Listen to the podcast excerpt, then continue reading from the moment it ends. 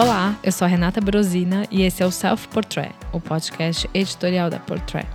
É aqui nesse podcast semanal que nós damos nossas opiniões, debatemos e recebemos convidados para falar sobre a indústria da moda e tudo que está ao seu redor. No último podcast do ano, nós resolvemos nos reunir aqui, né, Silvan? Oi, Renata, tudo é, bem? Tudo, e você? Tudo. Para fazer uma retrospectiva de tudo que aconteceu nesse ano único, né? Caótico, problemático, difícil. Eu acho que é tão ruim quando a gente usa termos negativos, né? Mas o que, que a gente pode fazer para definir um ano desses, né? É, a, minha, a minha palavra para esse ano é complexo. é verdade. Mas é, realmente, é, se você for pegar no sentido amplo, foi um ano pesado, né? Com uma forte carga negativa. Mas puxando para o lado da moda, a gente teve bons momentos, né? Boas, boas novidades, boas movimentações de mercado, mudanças forçadas um pouco por causa da pandemia, mas acho que não foi de todo negativo se a gente for puxar para o aspecto profissional. É verdade, não, mas tem a. Eu acho que partindo do início, né? Até a gente estava conversando aqui antes da gravação sobre tudo que aconteceu em janeiro. Eu acho que aconteceu tanta coisa durante a pandemia. Eu acho que 2020 foi um ano tão cheio que eu nem lembro o que aconteceu em janeiro. Então, assim, a retrospectiva basicamente começa em fevereiro, se a gente for pensar. Porque para mim foi muito louco, né? Eu estava durante a semana de moda, estava lá na Itália. E eu nunca vou esquecer que eu estava numa festa da Bulgari, né, no penúltimo dia da semana de moda. E eu fui pro hotel, fui dormir, porque no dia seguinte tinha desfile da Dolce Gabbana, desfile de outras marcas, que agora, né, era um dia muito cheio. E tinha Giorgio Armani, né, no final do dia. E aí, às duas horas da manhã, eu recebi uma mensagem do PR da Giorgio, né, aqui do Brasil, do Danilo. É, e aí, quando eu acordei, eu vi ele mandando uma mensagem às duas da manhã. Eu falei, gente, o que que tá acontecendo, né? E, e aí, o que, que aconteceu?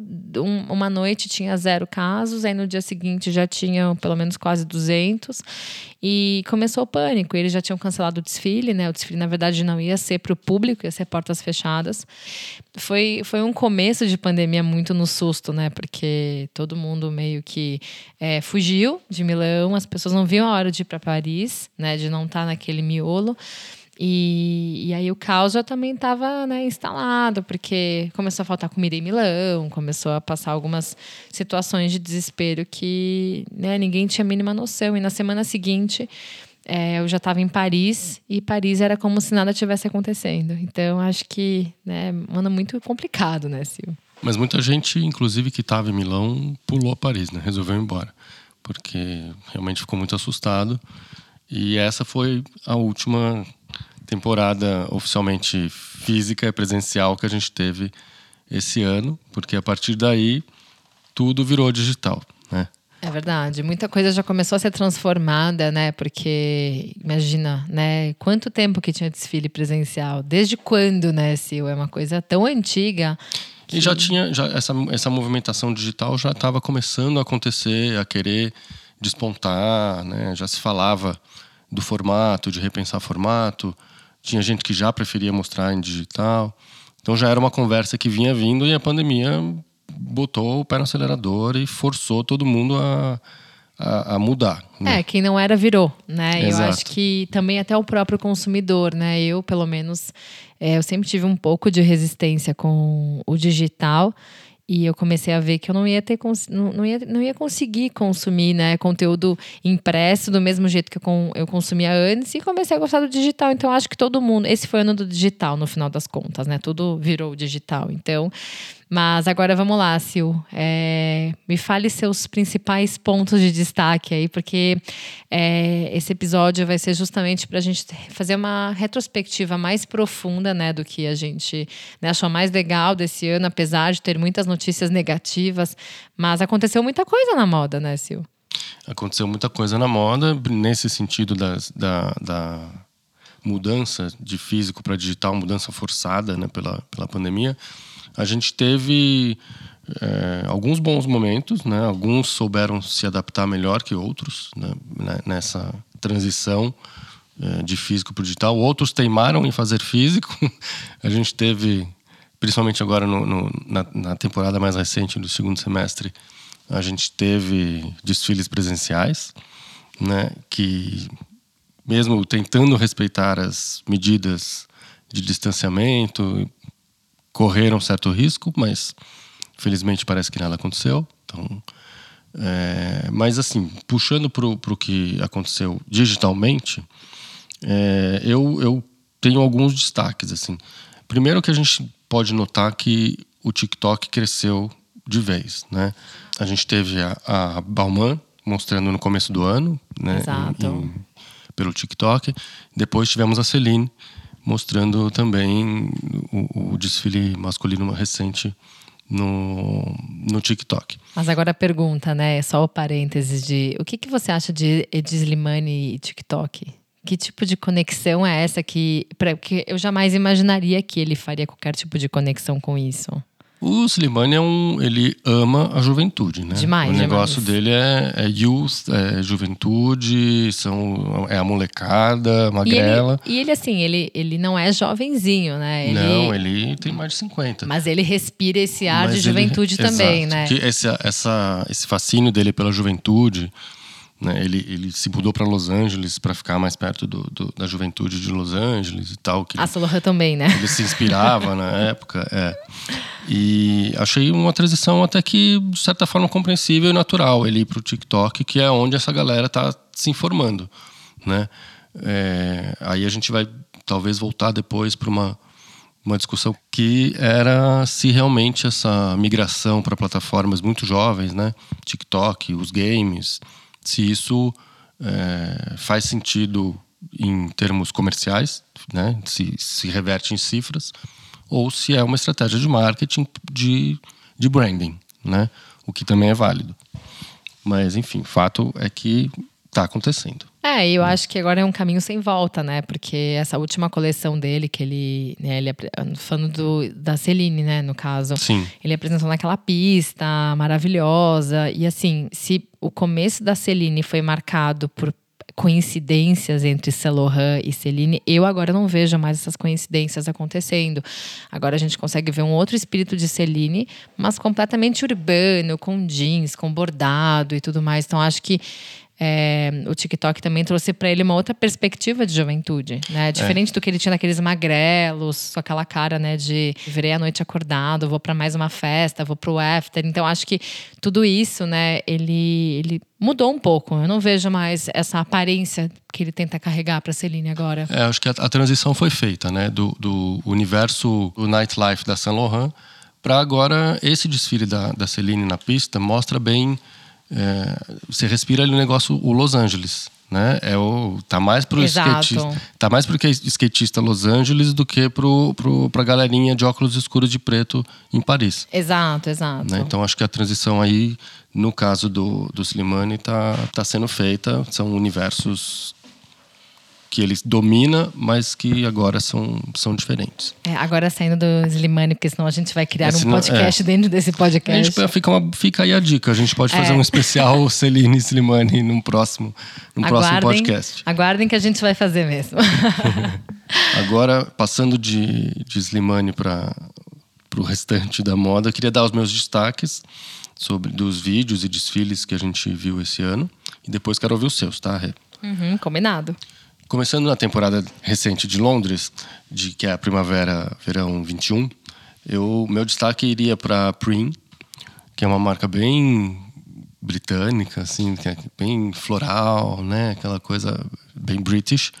E eles contaram uma história no vídeo muito legal, porque eles contaram o processo de criação da coleção em família, em lockdown, dentro de uma casa, sem acesso aos estoques e tecidos novos, né? Eles não podiam comprar tecido, enfim.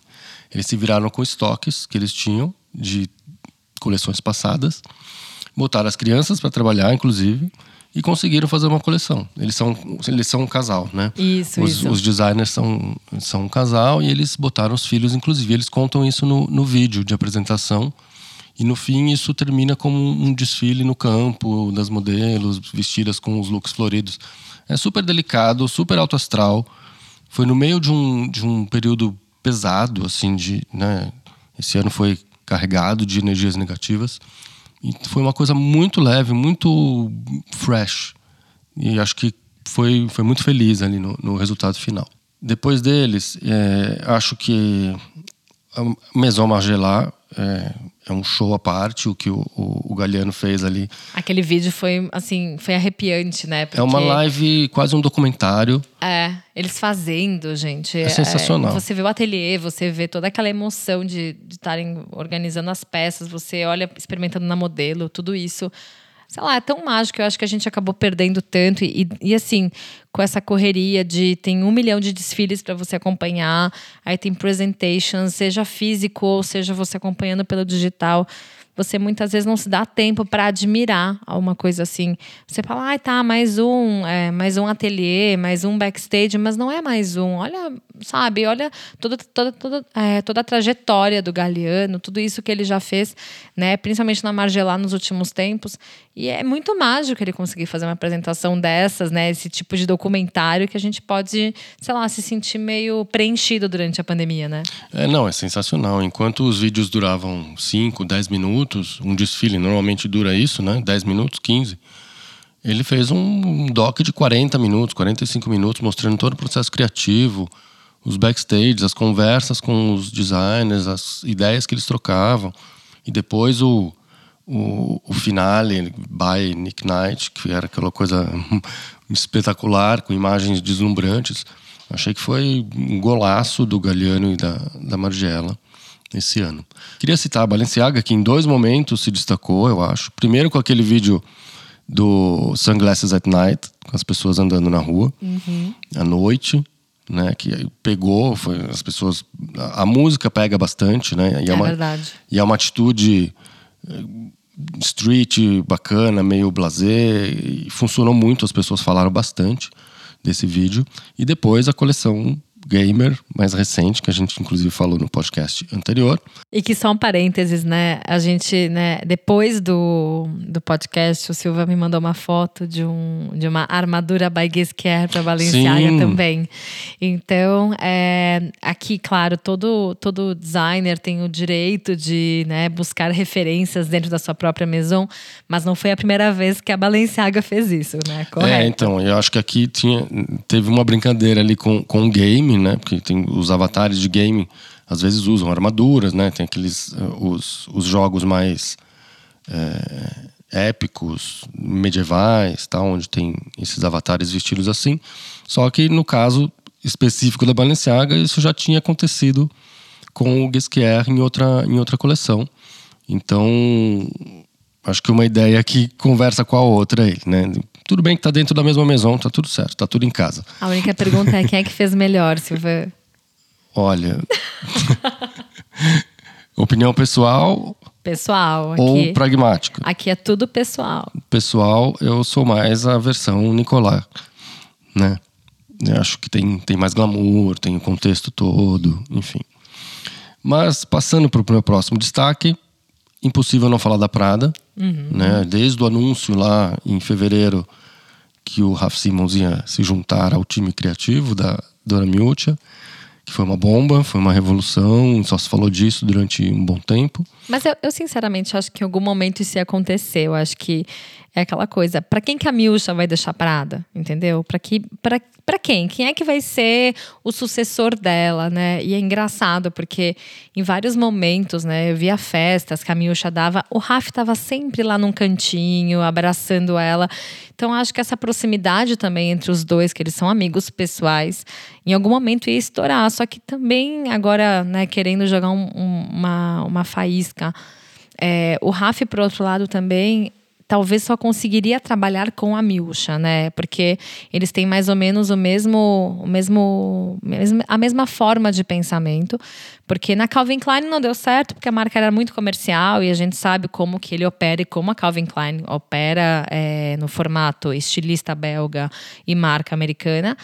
E na Dior a gente assistiu lá o Dior and I, então a gente sabe o que, que aconteceu né, nos, nesses behind the scenes do sofrimento dele para conseguir desenvolver uma coleção, não, em, não com problema com a Dior, mas ele mesmo, né, uma pessoa muito sistemática, né, é muito perfeccionista. Então, talvez a Miúcha seja o par perfeito dele, né? Porque eles vão ser co-criadores, não Exato. é que ela vai ser a chefe dele e tal, né? Então, eles vão criar juntos. É, e a gente finalmente viu a primeira coleção dos dois, né, em, em setembro. E o grande highlight dessa apresentação, além do vídeo muito bem feito, claro, foi que eles, após o desfile, fizeram um bate-papo ali, respondendo perguntas de internautas, né? Os dois conversando sobre o processo criativo e respondendo perguntas que mandaram, se não me engano, no Twitter. É, no Twitter, teve no site também, você podia entrar no site.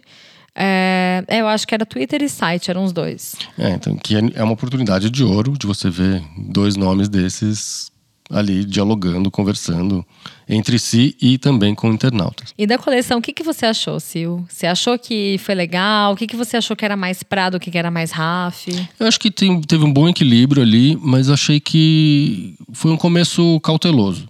Né? É, você, come, você nota ali a mão de um e a mão de outro, mas eles acho que não quiseram pisar muito no acelerador. Foi uma, é uma coleção relativamente fácil de digerir, né? não tem nada muito complexo, muito Ela é bem complicado. comercial, Ela né, é no final comercial. das contas. E, mas mas é, é interessante porque tem peças que você muitas vezes fala: não, isso aqui é só Raf, isso aqui é só Prada.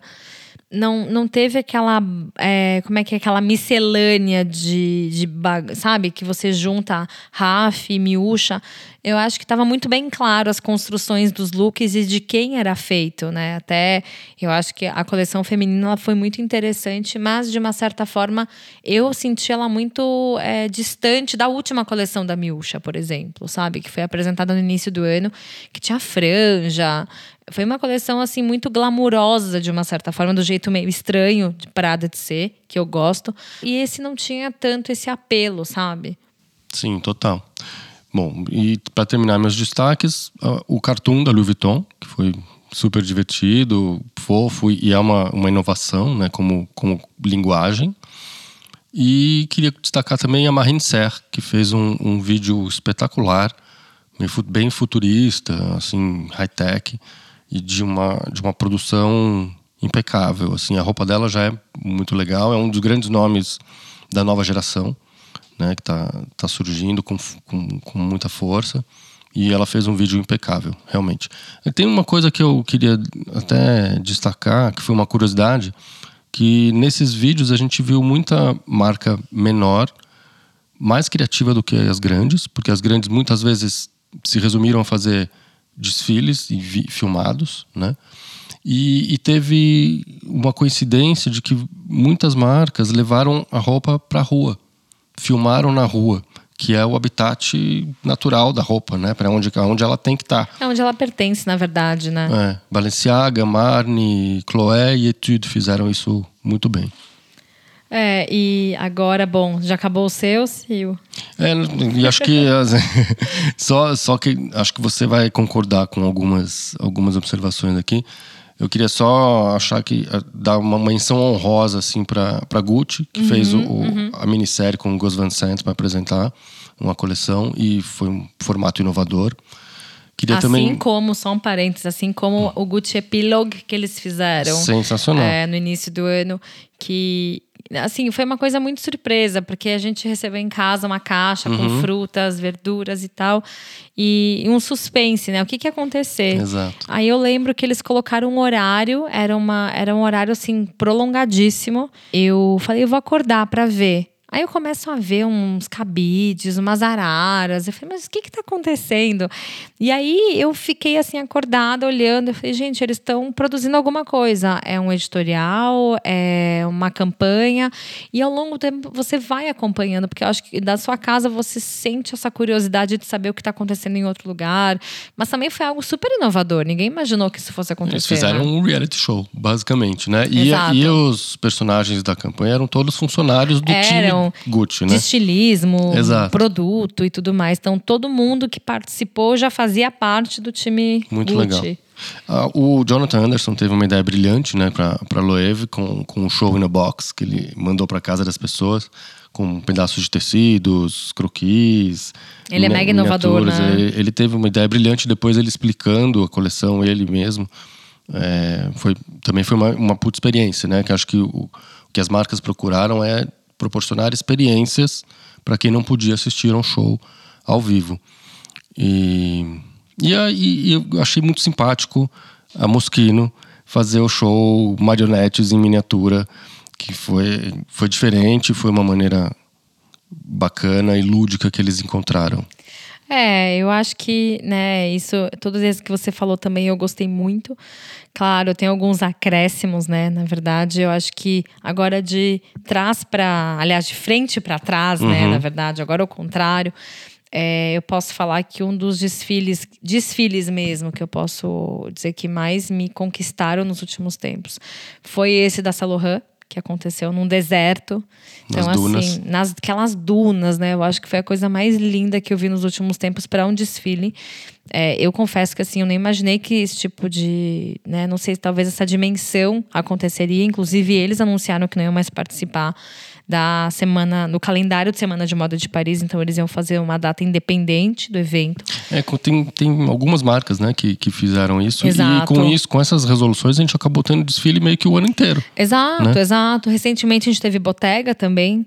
E, e, e é aquela coisa, assim, Bottega, eu agora já que eu mencionei Bottega, é né, uma marca que eu estou estudando o território, porque eu sempre fui muito fã do Thomas.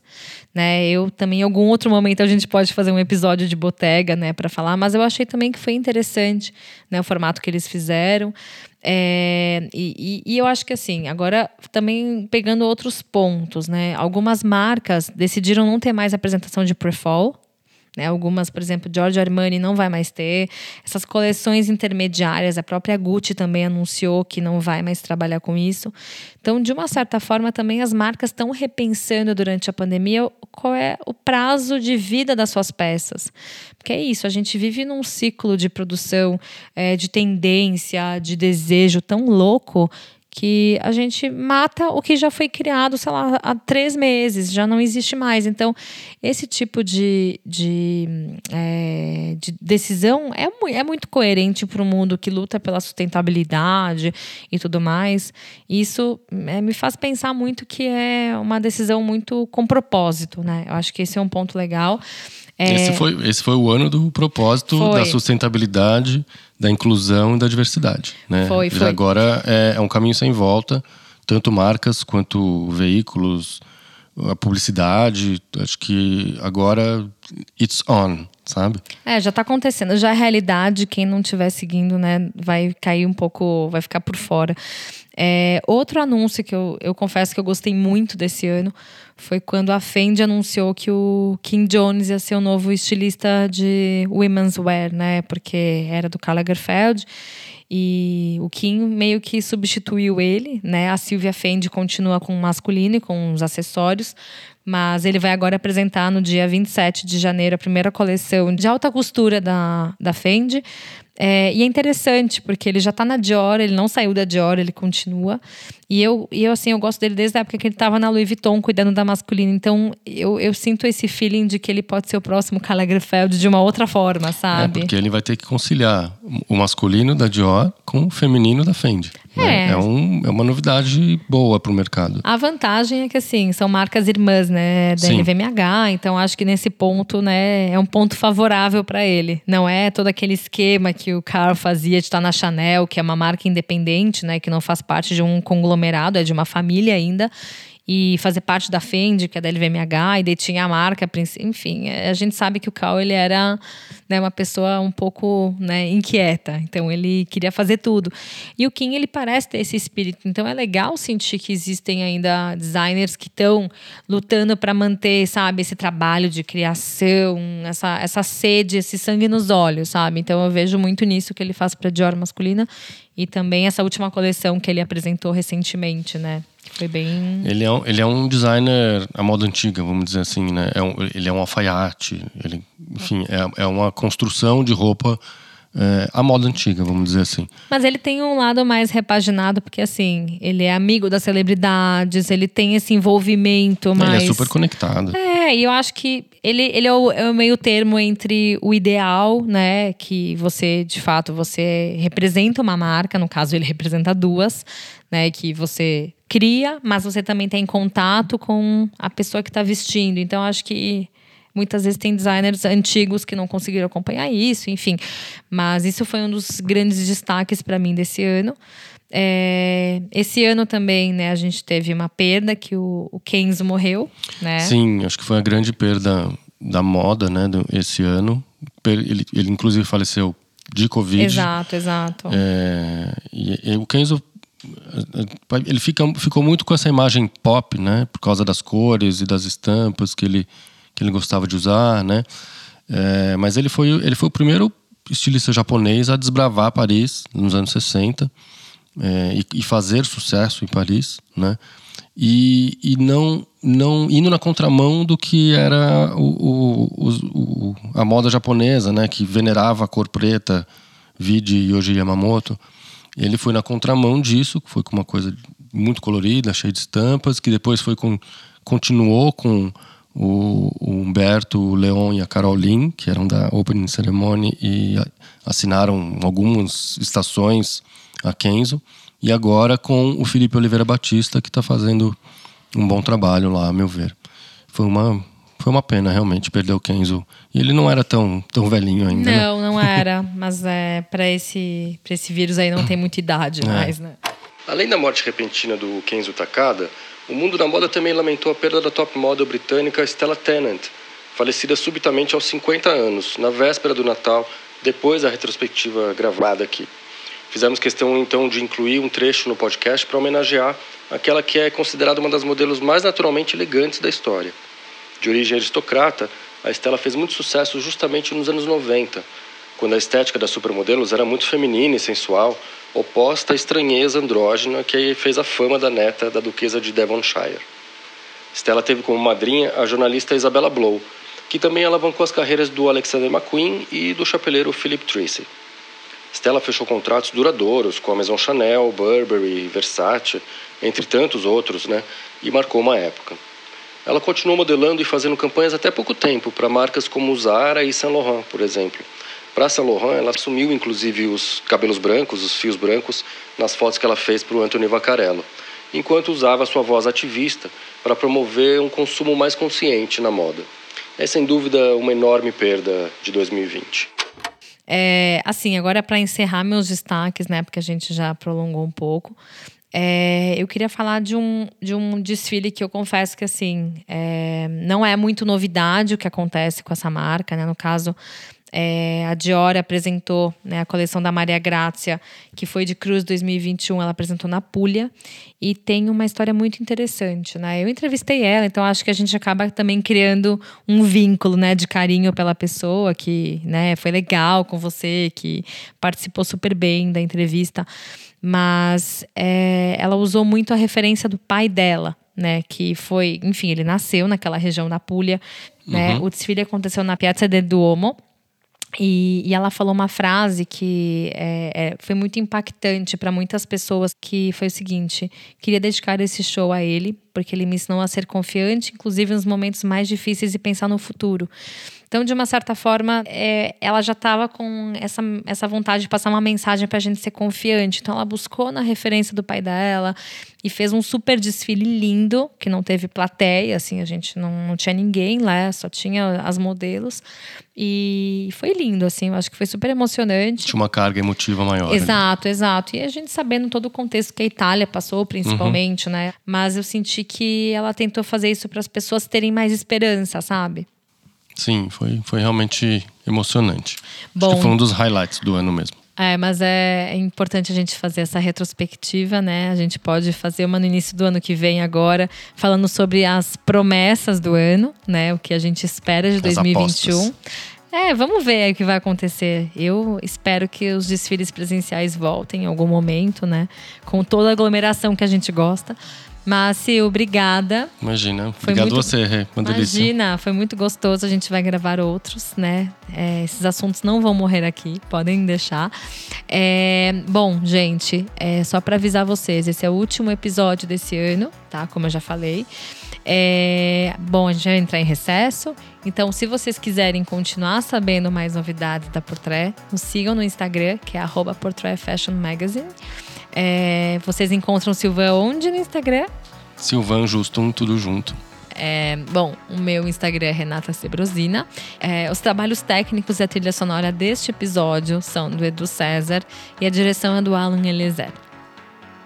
Bom, gente, nos despedimos aqui. Até mais, Sil. Feliz ano novo. Feliz ano novo e nos vemos em 2021. Até mais. Até.